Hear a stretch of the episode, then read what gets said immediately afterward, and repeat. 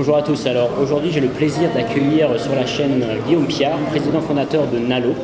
Ensemble, on va parler de robot advisor, de fintech, euh, d'allocation d'actifs, de gestion de portefeuille, euh, d'assurance vie. Euh, mais avant cela, n'oubliez pas d'appuyer sur s'abonner pour rejoindre la chaîne YouTube et être averti dès qu'une vidéo est mise en ligne. Guillaume Bonjour Marc, merci de m'inviter. Salut Guillaume, alors est-ce que tu peux nous expliquer ce qu'est Nalo? Bonjour, merci de m'inviter. Alors Nalo est ce qu'on appelle un conseiller automatisé. Euh, on est une plateforme qui permet aux individus euh, d'investir leur épargne et leur patrimoine de façon simplifiée. Euh, en d'autres termes, on est là pour prendre le meilleur de la banque privée et le meilleur de la technologie pour offrir un service qui est très simple, qui est très ergonomique et qui a l'avantage en plus d'être beaucoup moins cher. Est-ce que tu peux nous en dire un peu plus sur le fonctionnement de Nalo, ce que le client va avoir quand il s'inscrit sur ta plateforme et comment ça se passe par la suite? Oui, alors j'ai envie de comparer par rapport à l'offre actuelle. Euh, quand on a une offre traditionnelle en banque par exemple, on va assez rapidement demander au client quel est son niveau de risque. On va chercher à le profiler pour le mettre dans une case de risque. Le problème c'est que le client, ça n'est pas son métier, il n'en sait rien en réalité. Et il faut sortir de, cette méthode de questionnement. On investit on épargne pour des projets financiers. La retraite, acheter un bien immobilier ou préparer l'étude de ses enfants par exemple. Donc ce que fait Nalo, euh, ça va être un, début de parcours pour le client de questions très concrètes sur son patrimoine, sa situation personnelle et justement ses projets. Puisqu'on ne prépare pas de la même façon un projet immobilier à horizon 3 ans qu'un complément retraite à horizon 30 ans. Voilà, donc on est vraiment dans un, un parcours de simulation très concret, très simple pour le client. Et à la fin, on va lui proposer une sorte de bilan patrimonial où il va pouvoir comprendre la proposition d'investissement qu'on lui fait. Du coup, par rapport à ce modèle et euh, ce dont on avait parlé euh, au début sur les robots advisors, la partie euh, robotisée ou automatisée, à quel moment elle intervient? Alors, ça se passe tout au long de notre relation avec le client. Ça commence évidemment avec l'entrée en matière, c'est-à-dire le, conseil initial, mais ça se, poursuit pour la gestion de l'investissement et le, suivi de tous ces portefeuilles. Le conseil est fortement automatisé l'investissement lui-même, les solutions qu'on propose et la gestion de ces investissements dans le temps aussi.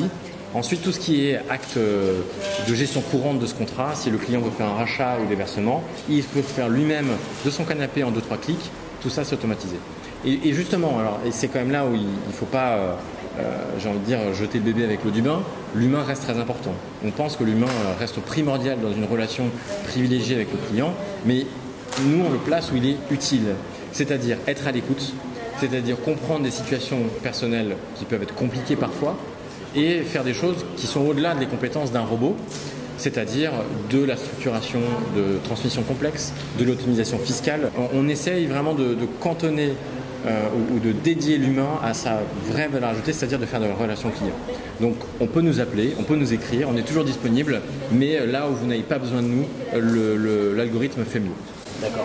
Alors par rapport justement au modèle, à l'automatisation et euh, aux conditions de marché, cette veille du marché, des indicateurs macroéconomiques, euh, qui l'a fait, comment ça se passe et comment les, portefeuilles sont, mhm. adaptés à, ces conditions Oui, alors c'est un bon point. Euh, qui dit automatisé, il y a quand même un créateur derrière tout ça. Donc il y a évidemment de l'expertise financière, il y a une veille qui est faite de façon trimestrielle de l'évolution du marché.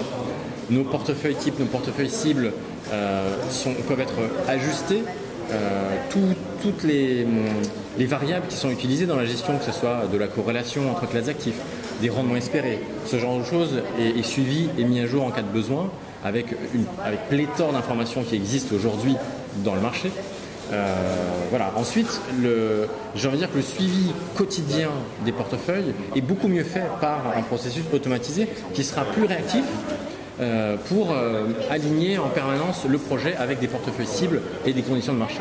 À la genèse, au départ, et dans le suivi euh, macro, j'ai envie de dire, il y a forcément de l'expertise humaine qui vient auditer, surveiller et s'assurer que tout roule.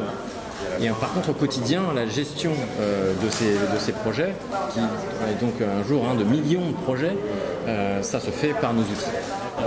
Est-ce que le client, investir avec vous, est-ce qu'il a besoin de connaître des notions de gestion de portefeuille, d'allocation d'actifs, ou alors si ça peut être vraiment n'importe qui et voilà, il délègue tout Par euh, conception, hein, notre produit est, fait pour euh, euh, servir tout le monde. donc une fois qu'on est investi, on a accès à un espace client qui est en permanence à jour ou mis à jour par rapport au portefeuille, donc les différentes géographies, les différentes pondérations. Alors par rapport au marché sur lequel vous, investissez ou vous passez l'argent, euh, est-ce que tu peux revenir sur justement le fait de ne pas aller sur le sectoriel, ne pas aller sur le thématique ou les matières premières? Alors, on n'est pas euh, fermé hein, euh, sur telle ou telle classe d'actifs en particulier. justement, l'idée d'une allocation d'actifs, c'est d'avoir un maximum de classes d'actifs différentes pour optimiser ce couple risque-rendement. Hein. Plus les corrélations entre actifs sont faibles, mieux on se porte. après, il y a d'autres paramètres qui entrent en compte. il y a le coût de mise en œuvre. Donc par exemple, le sectoriel, souvent, euh, le gain marginal qu'on a à, différencier des secteurs euh, n'est pas, suffisant pour justifier le coût supplémentaire. Souvent, les, fonds concernés ont des frais intrinsèques qui sont plus élevés que des, fonds géographiques larges. Hein, le, sectoriel du S&P 500 coûte plus cher en général que le S&P 500 lui-même.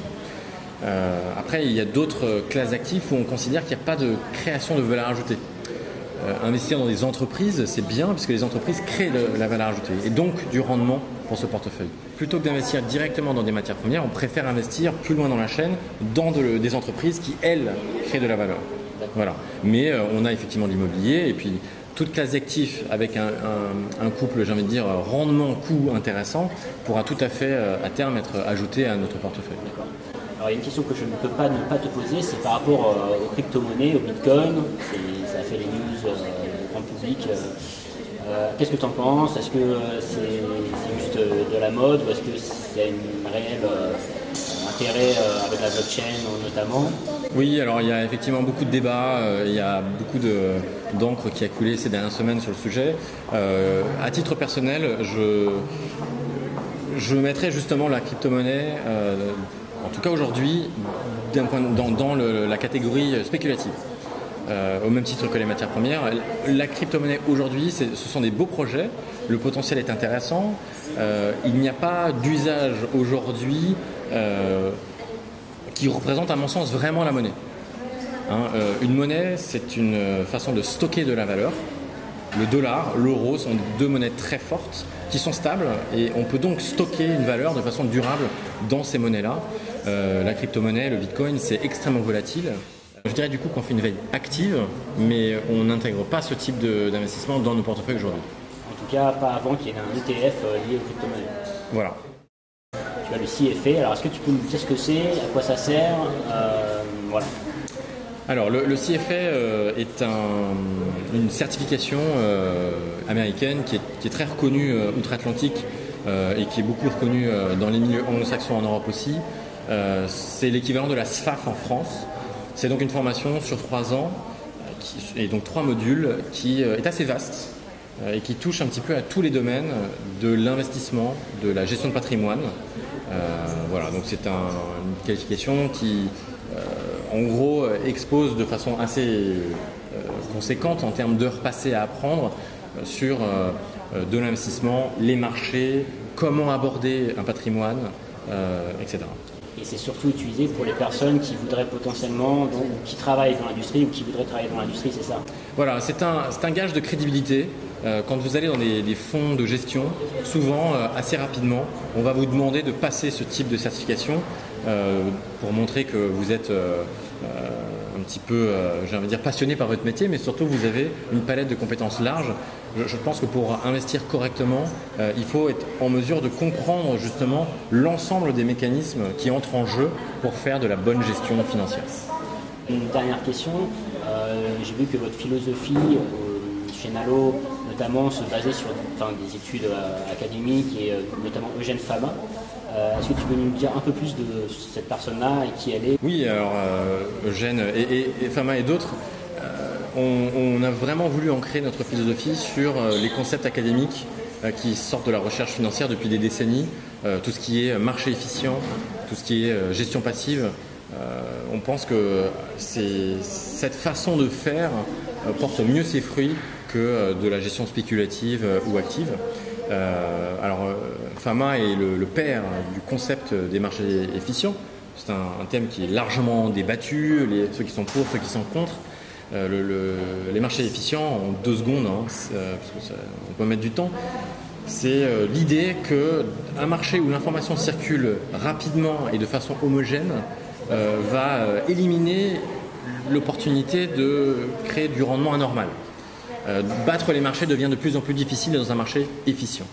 et j'ai envie de dire que pour un particulier qui investit dans des produits type assurance vie, où les investissements se font à J plus 2 ou J plus 3, la capacité à créer du rendement anormal, la capacité à créer de l'alpha, comme on dit dans le métier, ou donc des, rendements qui vont au-delà de l'indice, c'est très difficile.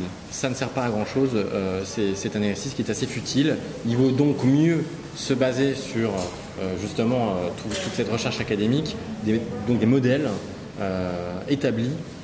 On, pense que c'est une meilleure façon, une meilleure façon de faire. notre philosophie, est vraiment tiré de, toute cette recherche qui existe depuis des décennies. C'est vrai qu'on ne réinvente pas la finance complètement.